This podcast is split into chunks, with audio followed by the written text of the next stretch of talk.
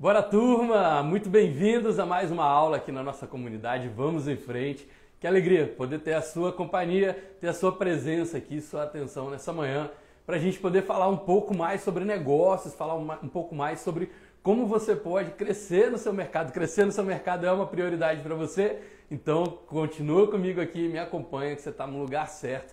Eu sou Arthur Galvão, mentor empresarial especialista em marketing de percepção e eu estou aqui para poder te ajudar a não só ser o melhor naquilo que você faz, mas também ser mais reconhecido, mais admirado, valorizado pelo que você faz. Essa é a vida para gente que vale a pena. Quando a gente está empreendendo e está sentindo que aquilo que a gente está fazendo está sendo bom para a gente, a gente não só ama o que faz, não só faz o que ama, mas também a gente tem a condição de ter o retorno disso. Sentir que as pessoas que estão à nossa volta, para quem a gente está dedicando o nosso tempo, para quem a gente está dedicando a nossa vida, que elas também estão se importando com isso. Sentir que aquilo que a gente faz é relevante. Se você quer conquistar clientes que pagam até três vezes mais por aquilo que você faz, se você faz questão de ser uma referência no seu mercado, sim, o trabalho é árduo, sim, a gente tem que se dedicar, tem que ter conhecimento, tem que ter disciplina e a gente tem que ter uma união, esse senso de que a gente vai se ajudando aqui. Eu estou aqui te apoiando, você também me apoia, a gente vai crescendo, criando a maior comunidade de valorização empreendedora do Brasil. Esse é o nosso caminho, é o caminho que eu te agradeço muito para poder, por poder estar aqui junto comigo, me permitir levar um pouco do meu conhecimento, da minha experiência desses mais de 20 anos de mercado, para poder acelerar, trazer aí atalhos, trazer caminhos mais fáceis para você poder chegar aonde você quer. E hoje aqui na nossa aula nós vamos falar sobre sete formas de como que você pode evitar que o cliente volte atrás nas suas tomadas de decisão. Isso mesmo. Às vezes você está ali no mercado entregando o seu melhor, dando tudo de si, realmente buscando agregar valor para o seu cliente. Ele até diz que gosta, que está encantado com aquilo que você está oferecendo, mas na hora de tomar a decisão, de efetivar a decisão dele de compra, esse cliente tende a dar uma rezinha, de dar um recuo por medo, por alguma insegurança, por algum, alguma base ali que está estremecida dentro do seu critério, dentro das suas, das suas verdades, das suas certezas. E eu quero te ajudar hoje aqui a como que você pode lidar com isso de forma mais fácil, de forma mais tranquila e poder crescer aí no seu mercado. Obrigado a turma aí toda que já está entrando, a galera da comunidade Vamos em Frente. Lembra que depois dessa aula aqui, logo na sequência, às 9 horas, a gente começa o nosso clube de insight lá na comunidade. É um, aí sim é uma reunião fechada para os membros da comunidade, a turma que resolveu assumir um compromisso ainda maior no seu crescimento e ter essa disciplina da gente se encontrar, aprofundar nos conteúdos, trocar experiência, estabelecer planos de ação, realmente um plano de marketing para você poder usar só os recursos que você já tem, nada além disso, para você poder crescer e vender mais, por mais e mais rápido. Então a gente se encontra daqui a pouco, no final dessa live, às 9 horas. A gente vai estar junto lá no Clube de Insights e hoje muito especial. Vamos aprofundar nesse tema aí realmente colocar em prática, tá bom? Quero ver vocês crescerem cada vez mais. Se você não conhece a comunidade, vai lá no link que está na minha bio para você conhecer a comunidade Vamos em Frente. E se você decidir assumir um compromisso ainda maior de crescer no seu mercado, de estar com a gente, não só ouvindo as aulas, não só assistindo ao conteúdo, mas se comprometendo com o conteúdo para botar em prática, vai ser um prazer receber você. Você se aplica lá para a comunidade, a comunidade está de portas abertas para poder receber esses empreendedores que estão comprometidos, 100% comprometidos em se tornarem verdadeiras referências no seu mercado, tá bom? E para a turma que está aqui acompanhando com a gente agora, se você lembrar de algum empreendedor que possa se interessar por esse tema, se você sentir que, essa, que esse tema é relevante para essa pessoa, alguém por quem você realmente torce pelo sucesso, um empreendedor que você está vendo que o cara está se esforçando, está se dedicando no mercado, mas tem alguma lacuna aí de conhecimento, tem alguma lacuna de experiência que às vezes está patinando, não está conseguindo alcançar os, os melhores resultados, bota o dedo no aviãozinho aí, manda para essa pessoa, chama, convida aqui para a nossa live, convida aqui para a nossa aula, que vai ser um prazer receber essa pessoa e eu tenho certeza que ela vai ficar muito agradecida a você pela oportunidade, por você ter demonstrado que está pensando nela, certo? Liz?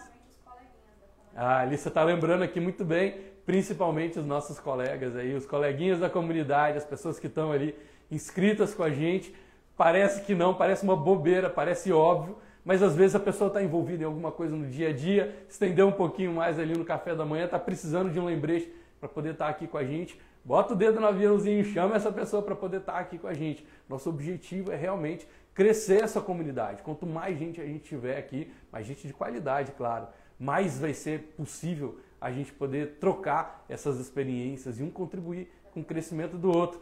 Seria legal para você? Como é que seria para você crescer dentro de um ambiente onde as pessoas estão se ajudando a crescer? Crescer dentro de um ambiente onde as pessoas estão te ajudando a enxergar os seus pontos cegos, a ser cada vez melhor naquilo que você faz, te dando feedback, reconhecendo aquilo que você está fazendo de bom, criando networking também muitas oportunidades de negócio. Então, vamos em frente, agradecendo muito mais uma vez a sua presença aqui, a sua atenção nesse momento.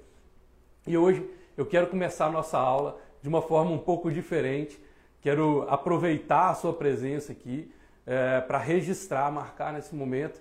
A gente ontem teve uma notícia do falecimento de um grande parceiro nosso, de um grande amigo, uma pessoa muito querida, toda a nossa comunidade, uma pessoa que trazia muita sua alegria, sua positividade. Nunca encontrei com ele sem ter uma palavra positiva, sem ter um sorriso, sem ter um olhar realmente de carinho e de afeto.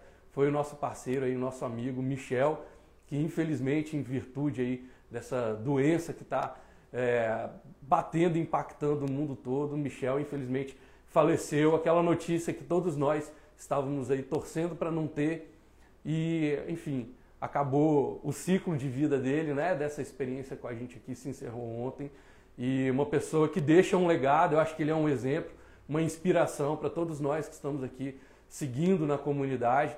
Uma pessoa que deixou realmente um exemplo de fazer alguma coisa que ama de impactar positivamente as pessoas que estavam ao seu lado, passou ali pelo seu grupo de networking, né, do BNI, que foi onde a gente se encontrou e realmente criou uma marca, isso é legal. Quando a gente passa por essa existência e não só simplesmente está aqui para poder vender, não, tá, não só está aqui para fazer negócio, para acordar todo dia e trabalhar, mas de ser lembrado da forma como ele está sendo lembrado, vários dos nossos parceiros lembrando aí nas redes sociais e trazendo, expressando carinho, isso é muito bom que o Michel esteja em paz nesse momento, que também traga paz para o coração, né? que essa família dele tenha paz nos seus corações. É um ciclo de vida que se encerra, mas a gente tentar sempre buscar pensar na alegria que ele deixou, nos ensinamentos, nas lições, nos exemplos, no quanto de bem, no quanto de bondade ele trouxe para esse mundo.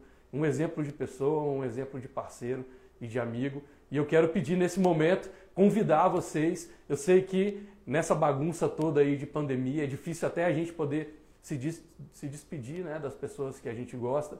Eu quero te convidar nesse momento aqui para a gente poder fazer juntos um minuto de silêncio, elevando os nossos pensamentos, elevando as nossas orações, para levar amor, para levar afeto, para levar paz para o coração dessas famílias e nosso pensamento aqui para o Michel, para que ele também esteja em paz, para que ele certamente né, ele está sendo muito bem recebido aí do outro lado, para a gente manter esse bem aqui. Eu te convido agora, vou pedir para a Alicia marcar aqui com a gente, para a gente poder fechar os nossos olhos e fazer um minuto aqui de silêncio e de pensamentos elevados aí em memória do Michel Rodrigues, nosso grande parceiro que se foi ontem.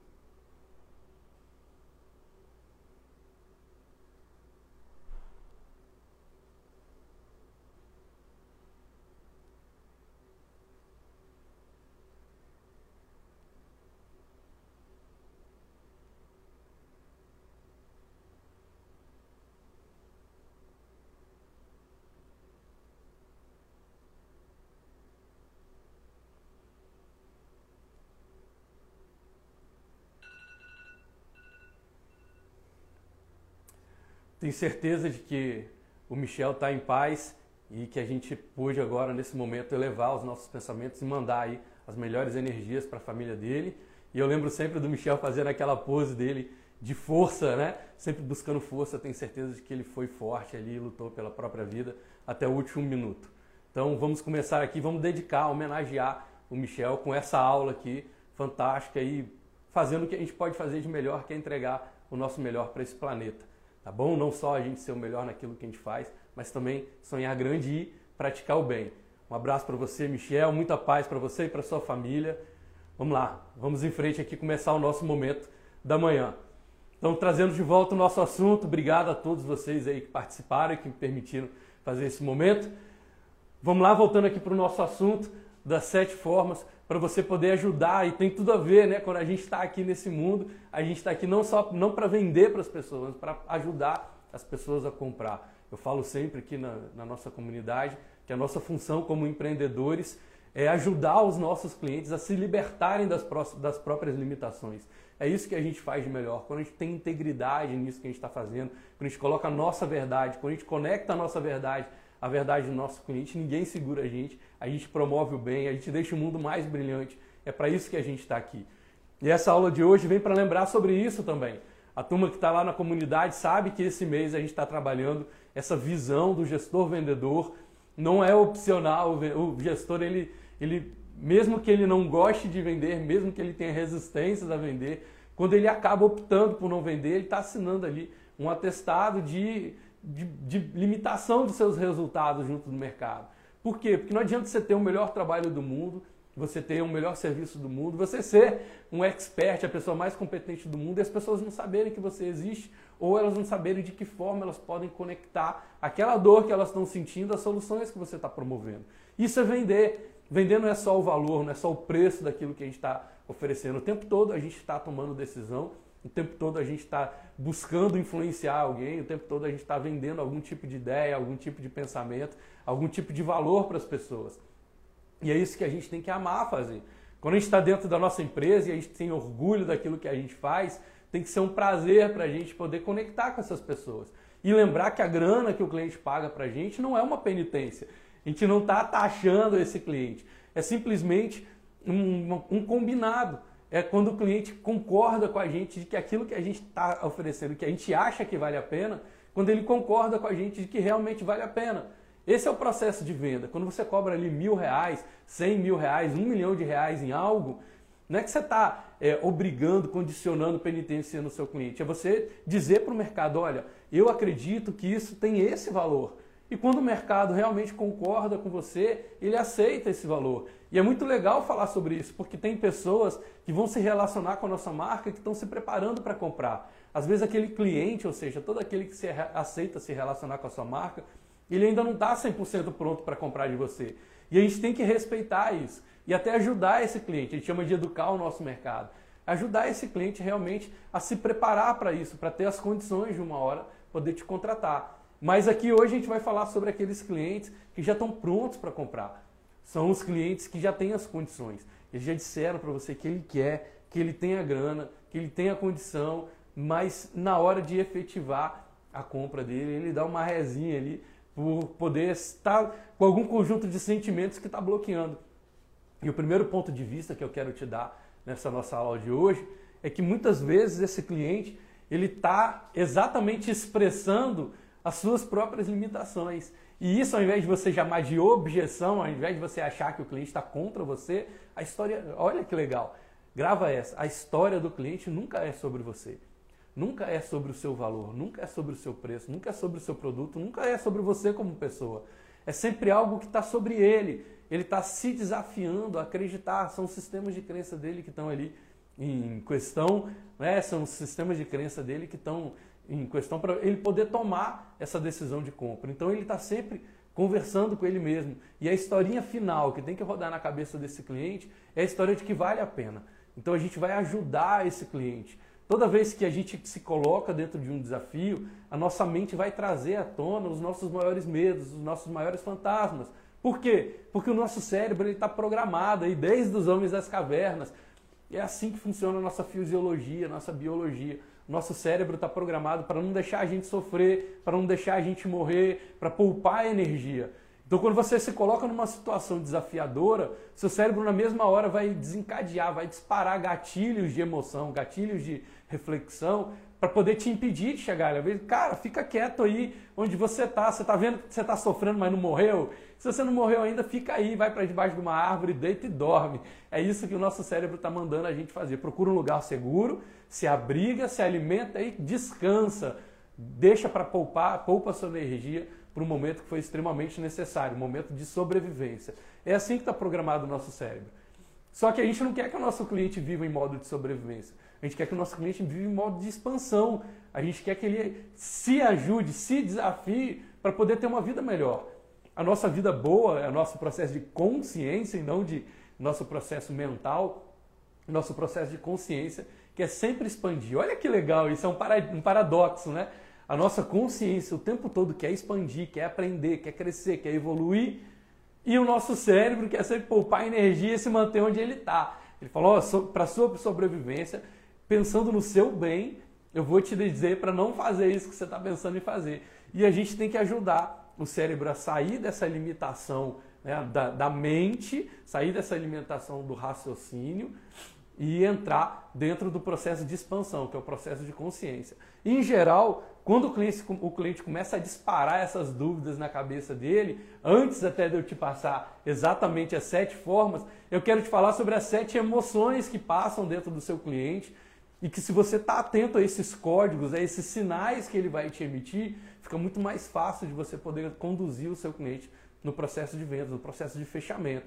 Então você, principalmente, principalmente que está lá na nossa comunidade Vamos em Frente, que está colocando o seu plano de ação, olha que legal que eu vou te trazer.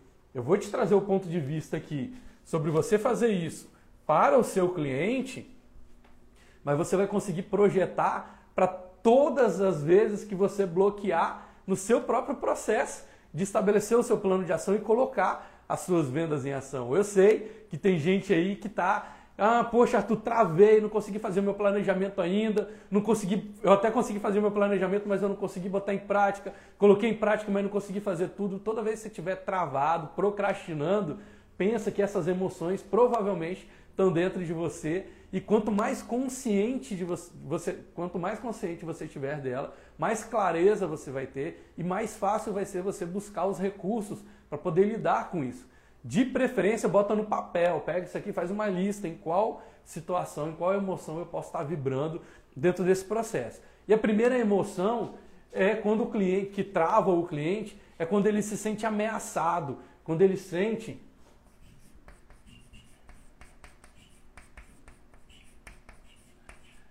que ele está colocando em risco, ou seja, que ele pode perder, ele pode vir a perder alguma coisa que seja de extremo valor para ele. Então, às vezes, o seu cliente ele está sentindo que a conta no banco dele está ameaçada, aquele dinheiro que ele tem lá, ele está com medo de perder esse dinheiro e não conseguir reaver. Ou seja, poxa, eu vou fazer esse investimento, mas se não der certo para mim, eu perdi esse dinheiro. Às vezes ele está se sentindo ameaçado dentro do abrigo dele, dentro da, poxa, se eu fizer esse investimento, pode ser que eu não consiga pagar meu aluguel, pode ser que eu não consiga pagar a prestação do meu carro, pode ser que eu não consiga pagar a prestação do meu apartamento. Uma emoção muito forte uma emoção muito forte que pode estar passando ali pelo seu cliente é ele sentir que o fato de comprar com você vai eliminar, ou seja, vai matar algum aspecto da vida dele. Então, lembra que eu falei? O cérebro está com medo de morrer. Então, o cliente não quer estar junto com você e sentir que algum aspecto da vida dele está morrendo.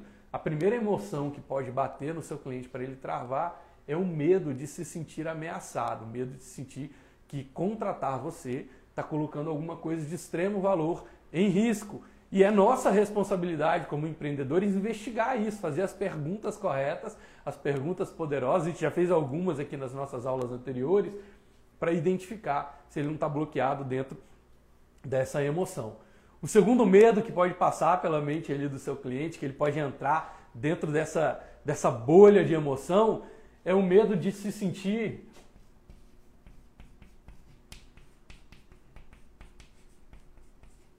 rejeitado, excluído, seja por alguém ou seja por algum grupo.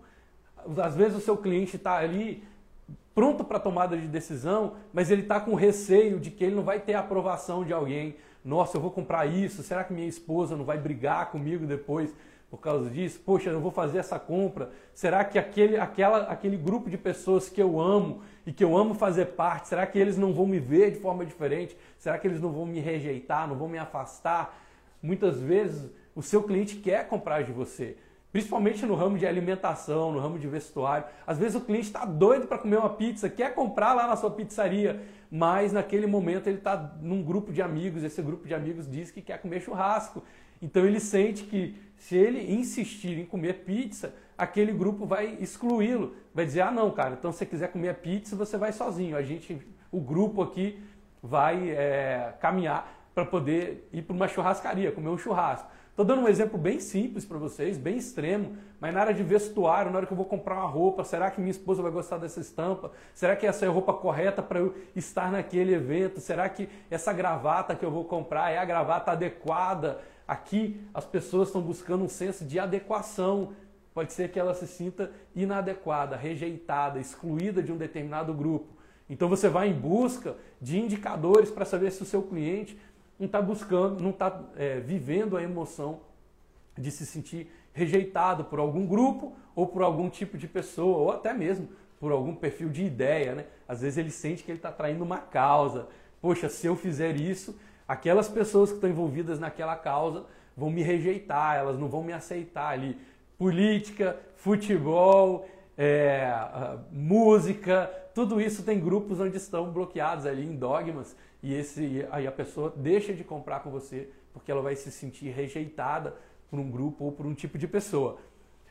O, a outra emoção que o cliente costuma ficar bloqueado é o medo do arrependimento. O que é o medo do arrependimento? Às vezes a pessoa está ali pronta para poder tomar uma decisão de compra junto com você, mas ela começa a entrar naquele receio de Poxa, será que essa é a melhor opção mesmo para mim? Será que ali na frente eu não vou encontrar um profissional melhor para me atender? Será que ali na frente eu não vou encontrar um preço melhor para me atender? Será que ali na frente eu não vou encontrar uma oportunidade melhor para me atender? Será que ali na frente eu não vou, essa dor não vai ter se, se resolvido sozinha? E aí eu acabei fazendo um investimento, pô, mas se eu não fizesse nada, a dor talvez tivesse se resolvido sozinha. Aí a gente entra inclusive naquele sistema de crenças, né? Ah, o tempo cura tudo. Não, vamos dar tempo ao tempo. Às vezes essa pessoa entra nesse sistema de crenças e que dispara esse conjunto de, de emoções, que são as, as emoções do arrependimento. Então, se você é um coach, se você é um psicólogo, se você é um dentista, gente, isso aqui é demais para dentista. Às vezes a pessoa está sentindo uma dor, mas ela começa a gerar uma conversinha com ela mesma ali, dizendo assim: Poxa, não, vamos esperar até amanhã, de repente essa dor passa sozinha, de repente essa inflamação vai embora.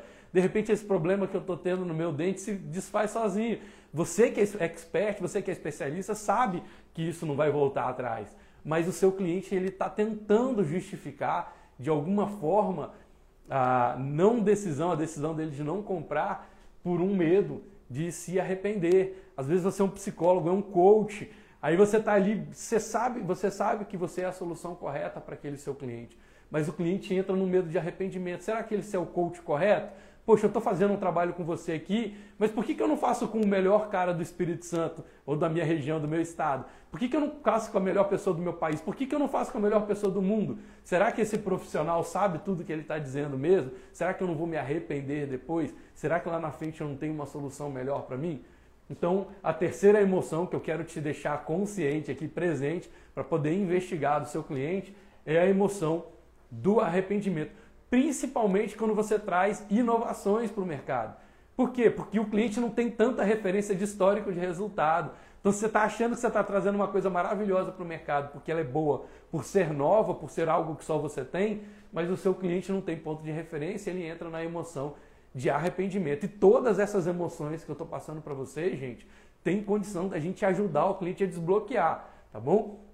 Hoje a gente vai falar sobre algumas formas, sobre sete formas de ajudar o cliente a desbloquear. E lá na comunidade depois a gente vai entrar mais a fundo. Eu vou botar para vocês ao longo do nosso, dos nossos conteúdos várias, várias maneiras de vocês poderem desbloquear o cliente. Claro que a gente está falando aqui sobre produtos e serviços para qualquer tipo de mercado, mas eu quero deixar você principalmente atento e presente para os produtos de alto valor agregado. Por quê? Porque um dos meus compromissos aqui com você é te ajudar a ser uma referência no seu mercado. Então, muito provavelmente, você, por ser uma referência, não vai ser o produto mais barato.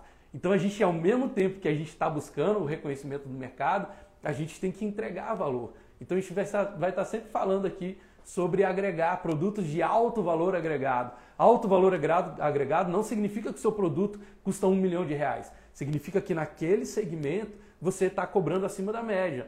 Ou seja, pode ser que eu esteja vendendo chiclete e o meu chiclete custa 12 reais. 12 reais para segmento de chiclete é um valor alto, é alto valor agregado. Mas se eu for vender um carro, dificilmente você vai comprar um carro por 12 reais. Faz sentido para você? Eu não estou falando de valor agregado, de você só vender apartamentos, carros e viagens caríssimas. Eu estou falando sobre você sentir e ter indicadores de que no seu segmento você não é a opção mais barata. A última coisa que eu quero é que você seja a marca mais barata do mercado. Toda vez que o cliente olhar a marca mais barata, na hora ele vai disparar o senso de que ela não é tão boa. Não tem como, o capitalismo não permite a relação de você ter um produto de alta qualidade com baixo valor agregado. Toda vez que tiverem diminuindo o valor, ele está tirando qualidade da matéria-prima, está tirando expertise, está tirando tecnologia, ele está tirando alguma coisa, porque o capitalismo não sustenta uma empresa que entrega um valor de altíssimo valor agregado, um, produto ou um serviço de altíssimo valor agregado, por um preço mais, pelo preço mais baixo do mercado. Ok? A sua competitividade é em cima de valor, não em cima de preço. Depois, a próxima emoção que o seu cliente geralmente vai bloquear é o medo de se sentir dominado. Medo de se sentir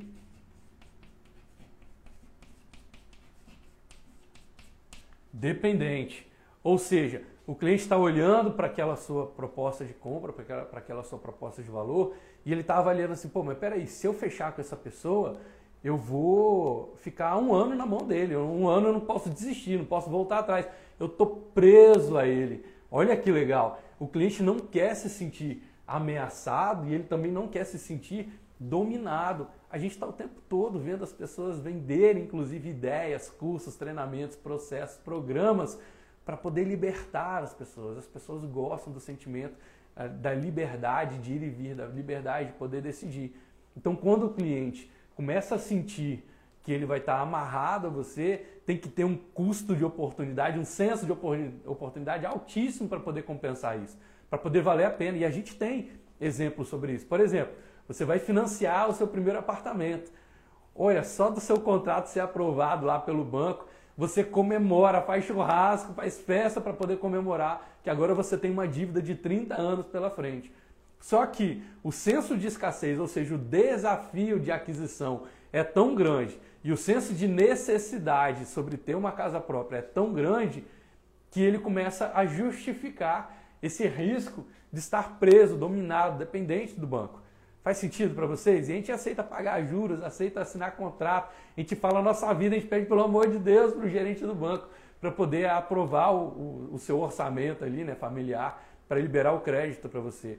Então, claro que tem como compensar isso. Se você tem uma percepção altíssima sobre a necessidade do que você faz, sobre a sua habilidade de fazer e sobre a dificuldade de substituir você, é mais difícil do cliente entrar nesse tipo de bloqueio.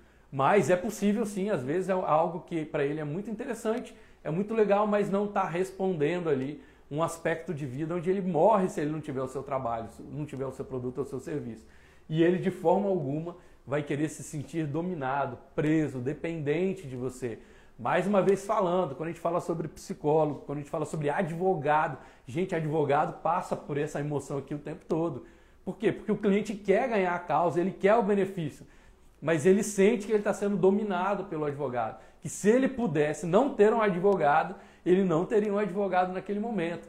Várias vezes o cliente entra nesse, nessa resistência. Sempre medo, raiva ou tristeza. Né? Geralmente as, as emoções básicas que estão disparadas por esses conjuntos todos são medo, raiva ou tristeza. E às vezes a pessoa está com raiva do advogado. Não é que ele está com raiva da pessoa do advogado. Ele está com raiva da situação de se sentir preso, dominado, dependente de ter um advogado para resolver as questões familiares dele, para resolver as questões jurídicas, as questões de trabalho, as questões de negócio dele, as questões de vida. Então ele gostaria de ter a liberdade de poder resolver sozinho seus problemas. Então não tem nada a ver com a pessoa do advogado. Tem a ver com o sentimento do seu cliente, que é aquela situação eu gosto muito de usar o termo em inglês, né? Porque o americano ele não fala eu tenho um problema, ele fala eu tenho uma situação. Do we have a situation here? Ou seja, a gente tem um problema, que uma situação, ele não etiqueta primeiro como problema, ele etiqueta como situação. É mais fácil você resolver uma situação do que um problema. Então aqui mesma coisa, às vezes o cliente ele não está com raiva de você, não é que ele não acredita, que ele não enxerga o seu valor. Ele está numa autolimitação por estar experimentando um sentimento de domínio, de dependência, de prisão. Ok? Até aí? Então vamos lá, vamos em frente. Legal, a turma tá aí interagindo, obrigado. Ó, oh, Arthur Heller aqui, meu xará. Gente, ó, segura esse menino, ninguém segura esse rapaz, hein? Esse cara tá brilhando alto. Vamos lá. A próxima emoção que eu quero trazer para vocês aqui é a emoção do seu cliente, onde ele está evitando, ele está com medo de se sentir traído. Ele não quer se sentir enganado. E mais uma vez, nunca é sobre você. Não leva para o pessoal. Começa a entender que isso é uma informação que o cliente está te dando, que ele está travado em alguma limitação interna, ele está com medo interno sobre ser traído ou enganado. Provavelmente essa pessoa viveu alguma experiência traumática na vida dela, onde ela foi traída, foi enganada e ela não quer experimentar nada parecido novamente. Provavelmente essa pessoa tem algum senso de valor dentro dela. Talvez enganar e trair seja algo que ela resiste a ser, que a gente chama de auto-engano. Ou seja, eu estou projetando no outro um medo de que eu seja esse tipo de pessoa. E eu resisto a isso, eu não quero ser esse tipo de pessoa. E eu começo a projetar isso no empreendedor, começo a projetar isso no vendedor, começo a projetar isso no consultor, no coach, no dentista, no advogado, no psicólogo, no terapeuta, no educador físico. Eu começo a projetar isso nas pessoas que estão me oferecendo. Né? A gente tem no grupo aí a, a Adriana, né? nossa expert em vinhos, e às vezes a pessoa está ali, será que esse vinho é isso tudo mesmo? Será que esse rótulo está me contando a história de verdade? Será que esse rótulo não está me enganando, dizendo que tem notas finais ali? Eu não sei dizer exatamente os termos técnicos, mas eu sei que como leigo eu tive uma experiência há poucos dias onde eu precisei comprar um vinho. E na hora de precisar escolher o vinho, eu comecei a olhar os rótulos e assim, a, o floreio como leigo, tá? O floreio que o rótulo fazia para contar a história era tão parecido com os mesmos, acabou que, que para um segmento eles estabelecem um certo tipo de vocabulário que talvez seja muito comum para as pessoas. Mas quando você pega ali numa adega, né, num, num, num ambiente onde você está comprando um vinho, e esses rótulos começam a contar mais ou menos a mesma história, você começa a sentir que tem alguma coisa errada ali. Pô, mas é exatamente a mesma história para todos, todos eles são tão especiais. Parece quando você vai aí, né, numa, numa propaganda política, você pega aquela, aquela fila de vereadores, todos eles estão dizendo: olha, eu vou, eu sou honesto, eu sou trabalhador, eu venho para lidar com a vontade do povo. Eles estão dizendo as mesmas coisas, não tem um grande compromisso. Até fica a dica aí para a turma do vinho. Gente, os vinhos Estou falando como leigo, tá? Não sou um profundo expert nisso. Mas quando você observa o que eles estão fazendo, não tem um grande compromisso assumido. O que, que significa um compromisso? Às vezes o cliente está ali buscando a decisão do rótulo, ele está envolvido numa, essa emo, numa emoção como essas, e o vinho não está assumindo, o rótulo não assume um compromisso com ele. Ele só fica dizendo: eu sou lindo, eu sou bonito, eu sou maravilhoso, eu nasci na região tal, no, nas montanhas tal, da, da família tal. Tá, mas o que, que isso muda na minha vida? Porque isso pode ser muito importante para aquela família que está cultivando aquela uva, que está fabricando aquele vinho. Mas para mim isso não muda, porque todas as famílias estão contando as suas próprias histórias. Então é muito bonito, é muito legal, mas isso é uma história que fica importante para aquela família. Quais são os valores agregados, quais são os compromissos que vocês estão assumindo com o seu cliente? Faz sentido para você? Isso dá para aplicar em todas as áreas, tá? Só me veio aqui à mente puxei a área do vinho, porque está próximo da gente, é uma pessoa que é muito querida, que está na nossa comunidade, é uma expert e que a gente vê essas coisas acontecendo. Às vezes a pessoa tem um preconceito sobre vinhos nacionais, por quê? Porque ela está envolvida em alguma dessas emoções e não consegue tomar uma decisão. Ela está presa num dogma. E aí esse vinho começa a dizer que ele é lindo, maravilhoso, nasceu na região tal, mas não é suficiente para a pessoa poder é, libertar das suas próprias limitações e tomar a decisão. Depois ali o sexto, a sexta emoção que o cliente não quer sentir é o medo de se sentir julgado ou até humilhado. Porque quando a gente fala sobre julgamento, sempre vem uma emoção, sempre vem uma percepção mais negativa sobre isso, né? Que é a percepção de que o julgamento é negativo, mas pode ser um julgamento positivo também. Às vezes você está com uma pessoa, você está julgando ela positivamente. Nossa, esse cara é um excelente, ele é um expert naquilo que ele faz. Ele é muito bom. Esse cara é um chefe de cozinha da melhor qualidade. Eu estou julgando isso. Inclusive, esses dias eu assisti uma, uma palestra que falava um pouco sobre isso e sobre a importância, principalmente quando a gente fala ali sobre psicologia positiva, né? E falava sobre o não julgamento. Então, se a pessoa veio e te trouxe alguma emoção que te magoou, você experimentou a mágoa, experimentou raiva, experimentou rejeição, experimentou ameaça junto com aquela pessoa e você quer responder, e aí a pessoa que estava ali na melhor das intenções, claro, dando a orientação, ah, não fica com raiva dessa pessoa, pensa que essa pessoa também está sofrendo, pensa que essa pessoa também está vivendo mágoa, pensa que essa pessoa pode estar é, em algum sistema de crenças negativo que está limitando. Gente, isso tudo é julgamento, isso não é não julgamento. Não julgamento é quando você não tem significado mais. Não julgamento é quando você entra em estado de presença e apreciação. Quando você aprecia e diz, nossa, essa pessoa também sofre, você está julgando. Então não adianta você pegar. Claro que você está. Olha só que louco isso, né?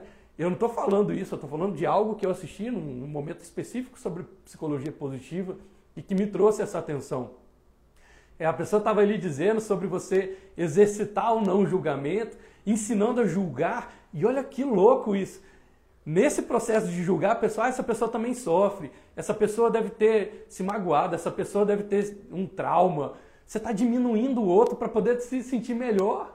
Isso é um péssimo julgamento, onde você precisa etiquetar o outro como é, com problema, como ruim, como sofrendo, como pequeno, para poder se sentir melhor e gerenciar sua, as suas emoções. Isso não é psicologia positiva.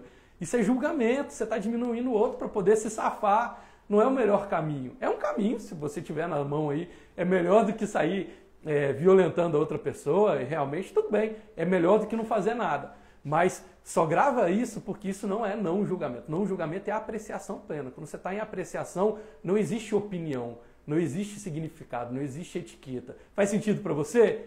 Então vamos lá. As pessoas, e quando eu falo as pessoas, eu estou dentro desse sistema também, porque eu também sou uma pessoa, a gente tem muito medo de se sentir julgado, principalmente o julgamento negativo, se sentir humilhado, se sentir, sentir que as pessoas te expuseram o seu pior. Isso não é uma coisa legal. Então provavelmente o seu cliente está ali num processo de medo de se sentir julgado. E olha, dica para, as, para vendedores agora, hein? grava essa. Às vezes você identifica o medo do seu cliente de ser julgado. E geralmente ele expressa isso por um segredo ou uma sombra, ou seja, ou uma área de zona de conforto ou um segredo, uma coisa que ele não quer que seja revelada a partir do momento que ele comprar com você. E a pior coisa que você pode fazer é dizer para o seu cliente: Ah, entendi por que você não quer comprar de mim, é porque você está sentindo isso. Se você revela o segredo dele, você expõe o seu cliente. Aí que ele vai no topo do sentimento de estar humilhado e julgado. Não faça isso. Vai para o campo de apreciação plena. Eu vou te ensinar aqui depois os recursos para você poder lidar com esse tipo de situação.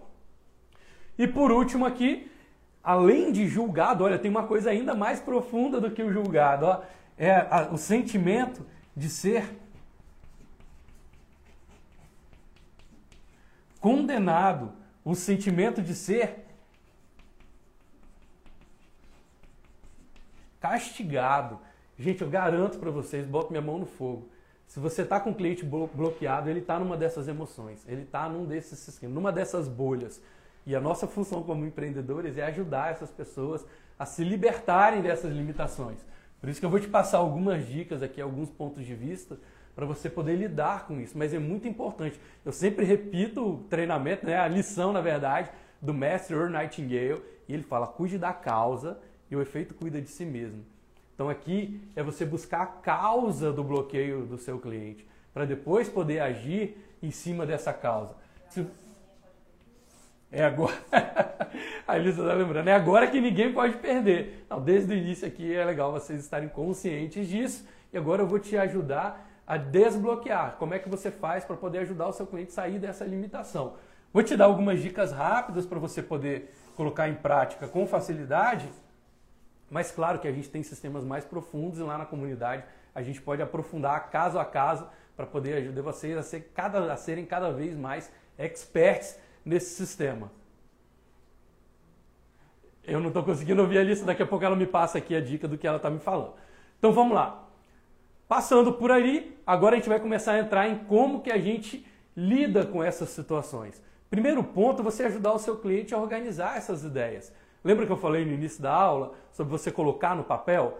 É importante a gente, eu lembro sempre de uma palestra do grande mestre Ariano Suassuna, né? Já se foi também, mas um grande mestre trouxe muitas lições para a gente. Ele conta como é que a mãe dele lidava com a educação dos filhos.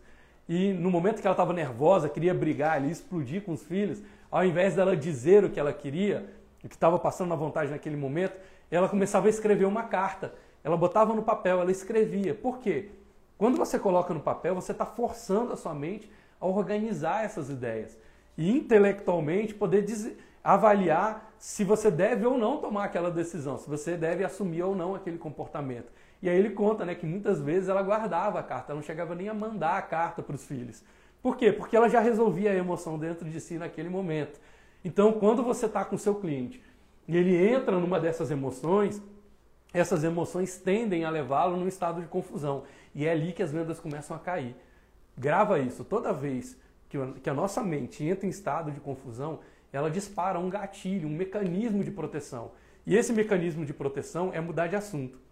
Toda vez que a nossa mente entra em estado de confusão, ela tende a mudar de assunto. É por isso que tantas pessoas perdem o foco. Por quê? Porque às vezes você não tem o critério para tomar aquelas decisões, você não estabeleceu os critérios de ter assumido aquela meta, aquele objetivo, e aí você começa a tentar fazer tudo, tudo é muita coisa, sua mente entra em estado de confusão, você trava. E aí você fala, ih caramba, eu não sei para onde é que eu vou. O que, que sua mente vai fazer? Vai mandar você mudar de assunto, vai mandar você relaxar. Vai o seguinte, dá uma pausa, vai curtir um cinema, vai curtir uma praia, vai jogar um futebol com seus amigos, vai dar uma caminhada. Ela vai te tirar do foco. Então, o principal de você ajudar, para você poder ajudar o seu cliente aqui na hora de desbloquear de um estado de confusão, é você ajudá-lo a reduzir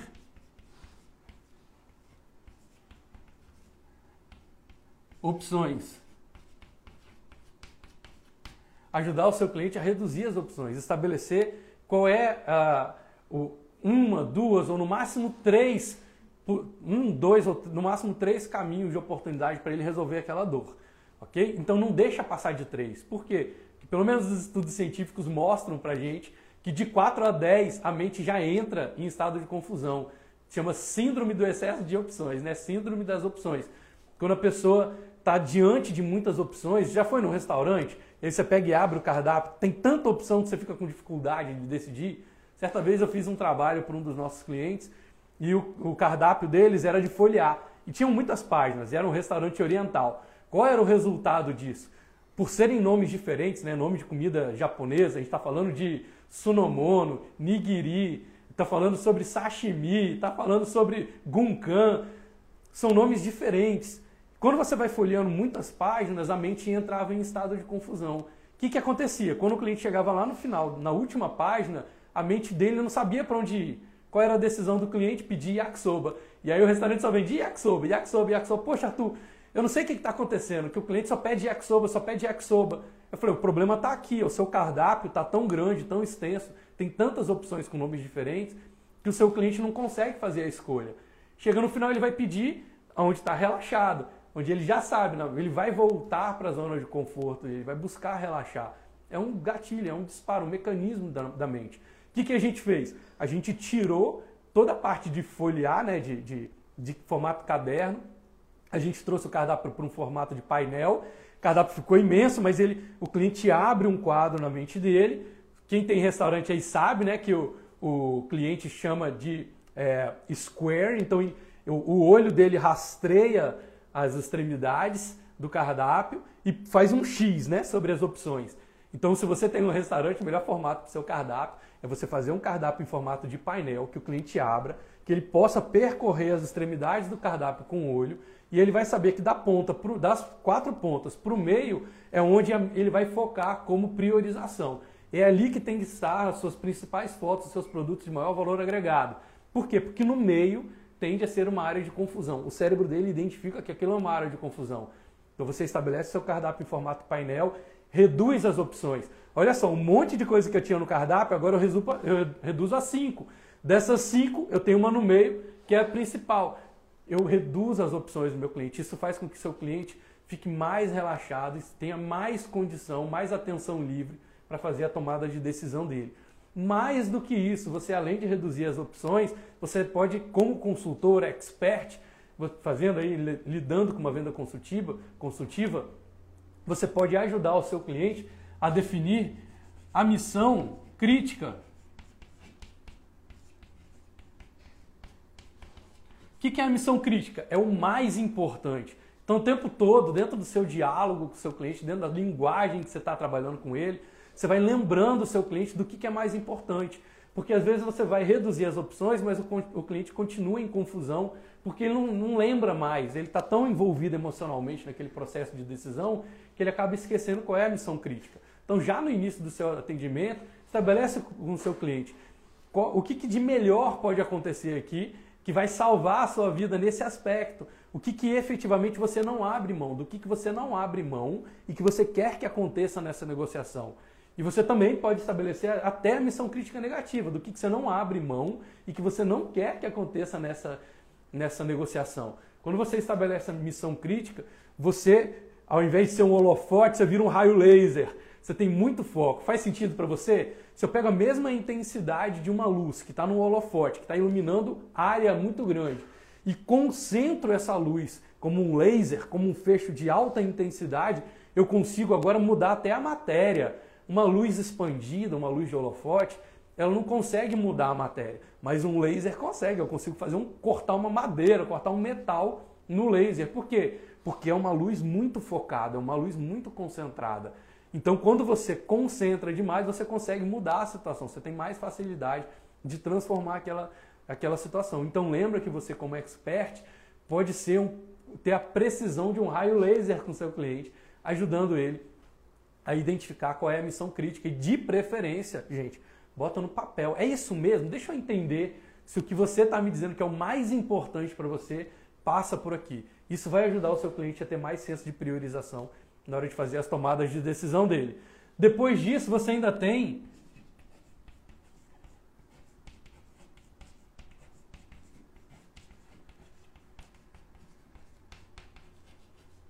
as garantias fortíssimas que, que são as garantias fortíssimas? Garantia fortíssima é uma garantia em que você tira do ombro do seu cliente todo o risco de não dar certo.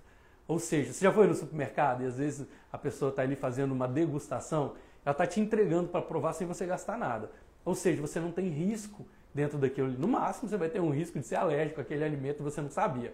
Mas, em geral, o risco de você investir e não ter um retorno, não ter aquele sabor, não ter a qualidade que você gostaria, ele elimina esse risco através de uma degustação. Ele está assumindo uma garantia fortíssima. Ele está dizendo, olha, prova aqui sem eu te cobrar nada.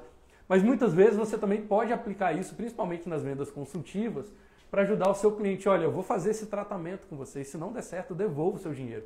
Eu fui no médico, vivi essa experiência, no médico que falou, olha, eu vou te passar, vou te prescrever esse tratamento e eu confio tanto de que vai dar certo, que se você não tiver resultado, eu devolvo o que você investiu nesses seis meses de tratamento. Olha que legal. Um médico assumir esse nível de compromisso com você. Aí você fala, pô, esse cara deve ser bom, né? Porque ele vai trabalhar seis meses para mim, para chegar lá no final, se não der certo, ele me devolver o dinheiro que eu investi no tratamento. Isso é uma garantia fortíssima. Você pode aplicar isso para todo mundo? Não. Você pode aplicar isso no início do seu, do seu posicionamento? Não. Mas você vai aplicar no final de uma negociação, quando o seu cliente já expressou para você que ele amou, está encantado, decidiu, mas não consegue efetivar. Naquele momento, você vai observar se é uma boa venda para você, se a sua margem de lucro está defendida, se o cliente é idôneo, se você tem indicadores de que ele é uma pessoa honesta. Se você tem esses indicadores, você pode sim usar uma garantia fortíssima.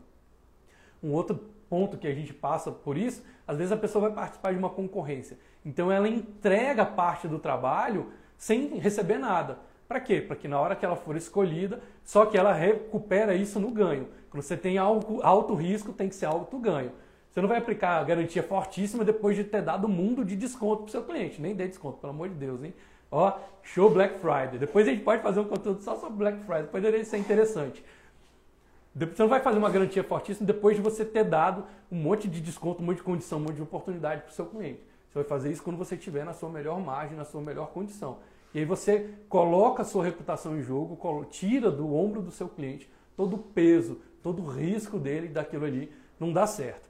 Depois disso, a gente vai falar sobre incentivos. Incentivo é maravilhoso. Por quê? Porque dentro do incentivo você estabelece até a missão crítica e a própria redução de opções. Você já foi no McDonald's e aí você pede lá o seu sanduíche, ah, eu quero um Big Mac.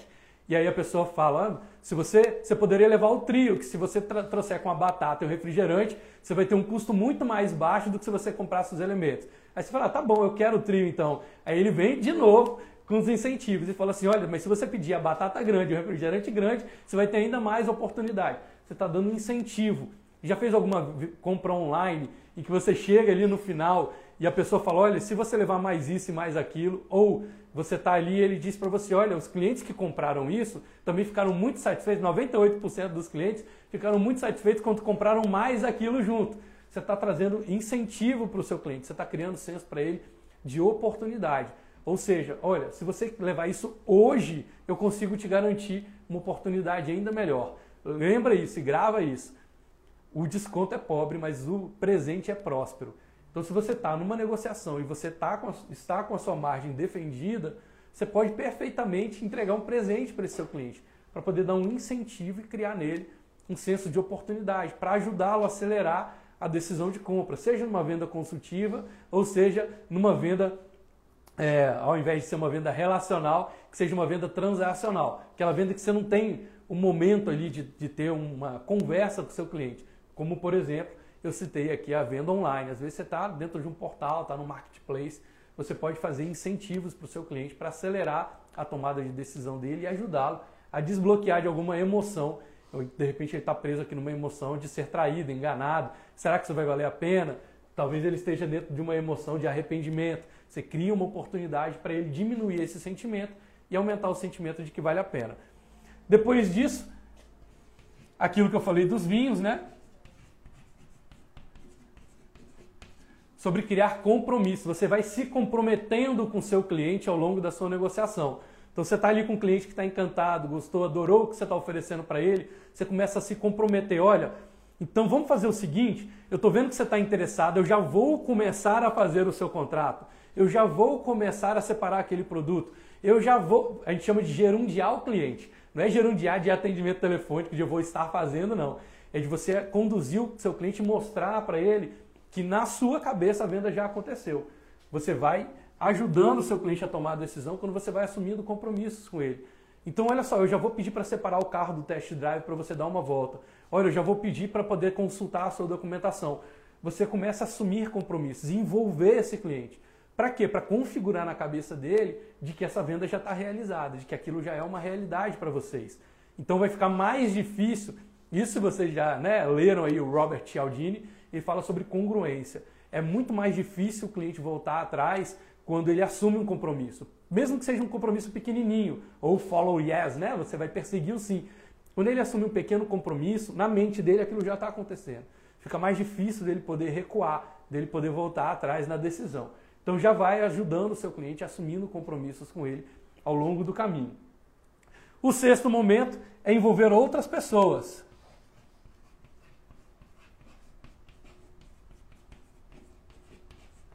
Envolver outras pessoas. Então você pode, por exemplo, pedir para o seu cliente ligar para alguém que ele conhece confie e pedir uma opinião. Você pode, por exemplo, fazer o efeito manada. Internet, mais uma vez, é muito normal isso acontecer quando você está numa venda online. O site te sugere, olha, 97% das pessoas que compraram este produto ficaram mais satisfeitas. Então ele está no efeito manada. Às vezes você passa na frente de uma loja, duas lojas, uma está cheia e outra está vazia. A cheia você já acha que tem uma oportunidade ali. Por quê? Porque a gente tem uma tendência, olha que louco isso. A gente tem tendência de seguir a nossa intuição, mesmo sabendo intelectualmente que a intuição está levando para o caminho errado, e a gente tem mais chance de decidir errado. Olha que maluco isso na nossa cabeça, gente, grava isso. A gente tem uma tendência maior de estar mais tranquilo sobre decidir errado junto com todo mundo do que decidir certo sozinho. Grava isso. O nosso cérebro tem essa programação, isso está dentro da nossa programação mental. A gente se sente mais confortável de errar junto com todo mundo do que acertar sozinho. Acertar sozinho, às vezes, a gente entra em estado emocional de rejeição. Eu sinto até culpa, poxa, como que eu não consegui avisar a galera lá? Eu decidi sozinho, só eu acertei, todo o resto errou. A gente tem mais chance de decidir pelo grupo e ficar bem, mesmo tendo, sendo, tendo sido a decisão errada, do que se a gente decidir certo sozinho. Então, envolve outras pessoas e ajuda o seu cliente a entrar no efeito manada, para ele tomar essa decisão. Claro que contratar você é a decisão certa, não estou dizendo aqui que você é a decisão errada. Estou só te dando o ponto de vista de que o cliente se sente mais confortável emocionalmente, mais seguro emocionalmente, se ele sentir que outras pessoas estão tomando a mesma decisão que ele. E por último, mas não menos importante, e a gente faz isso direto aqui nas nossas aulas, é manter o seu cliente relaxado. Mas olha só, não é você ir lá fazer massagem no seu cliente, não. Isso não funciona, tá? Isso é, uma, é um relaxamento fisiológico. Eu quero que você mantenha o seu cliente mentalmente, emocionalmente relaxado. Como é que você faz isso? Quando você sentir que o seu cliente entrou num bloqueio emocional, você se antecipa ao cérebro dele e muda de assunto. E aí você muda de assunto, vai para uma outra história completamente diferente, quebra estado, né? A programação neurolinguística a gente chama de quebrar estado. Quebra o estado dele, mostra que você relaxa ele sobre esse assunto. Não, olha só, eu estou vendo que você está é, que você está buscando tomar essa decisão, mas me passou aqui na ideia o seguinte, eu lembrei que outro dia você começa a contar uma história que não tem nada a ver com o assunto. Relaxa a mente do seu cliente. Aí daqui a pouco você volta para o assunto. E aí daqui a pouco você relaxa a mente do seu cliente indo para outro assunto de novo. Você vai fazendo esse jogo de colocar atenção e tirar atenção. Quando eu fazia arquitetura lá na UFES, na Universidade Federal do Espírito Santo, um dos nossos professores ensinava como é que você ia desenhar uma linha mais preciso do que você tentar fazer uma linha reta seria você tentar fazer uma linha com pequenas variações. Você tinha mais chance de manter essa linha reta quando você faz pequenas variações. O nosso cérebro ele é feito para preencher essas pequenas lacunas. E nosso cérebro, nosso cérebro trabalha por aproximação, por arredondamento. Então, quando você olha uma linha mais ou menos reta, o seu cérebro fala, tá reta. Faz sentido? Quando você coloca o seu cliente, bota atenção, tira atenção, bota atenção, tira atenção, ele estabelece que aquilo ali é contínuo e você tem mais chance de mantê-lo conectado na sua conversa por mais tempo. Você fica mais tempo com a atenção livre do seu cliente para ele fazer a tomada de decisão. Então a última dica que eu quero te dar é manter o seu cliente relaxado. Botando ele no assunto, tirando ele do assunto, botando ele no assunto, tirando ele do assunto, até o momento dele fazer a tomada de decisão. Você vai nesse jogo aí até o seu cliente tomar a decisão. Bom, gente, ó, 14 itens aqui sensacionais. Anota, se você não anotou, depois a turma que está na comunidade pode rever as aulas para vocês gravarem isso, colocarem no seu dia a dia. Não precisa botar tudo de uma vez. Deixa isso gravado para você, coloca uma coisa, depois outra, bota no papel, reduz as opções, estabelece a missão crítica, bota a garantia fortíssima. Tudo isso que eu estou falando para vocês, que vocês podem fazer com seus clientes, você também pode fazer com seus com seus próprios projetos. Travou? Provavelmente você está se sentindo ameaçado, rejeitado, arrependido, dominado, traído, julgado ou condenado. Uma dessas você tá. Medo, raiva ou tristeza. Aproveita esses gatilhos aqui, esses atalhos para sua mente e faz o seu cérebro, ajuda o seu cérebro a tomar as melhores decisões. Espero que essa aula tenha sido muito válida para você. Quero agradecer muito a presença de vocês. Olha a nossa retenção aqui maravilhosa a turma toda que ficou junto com a gente. Olha, mestre Lucas Fonseca, quanta gente bacana que estava aqui com a gente hoje.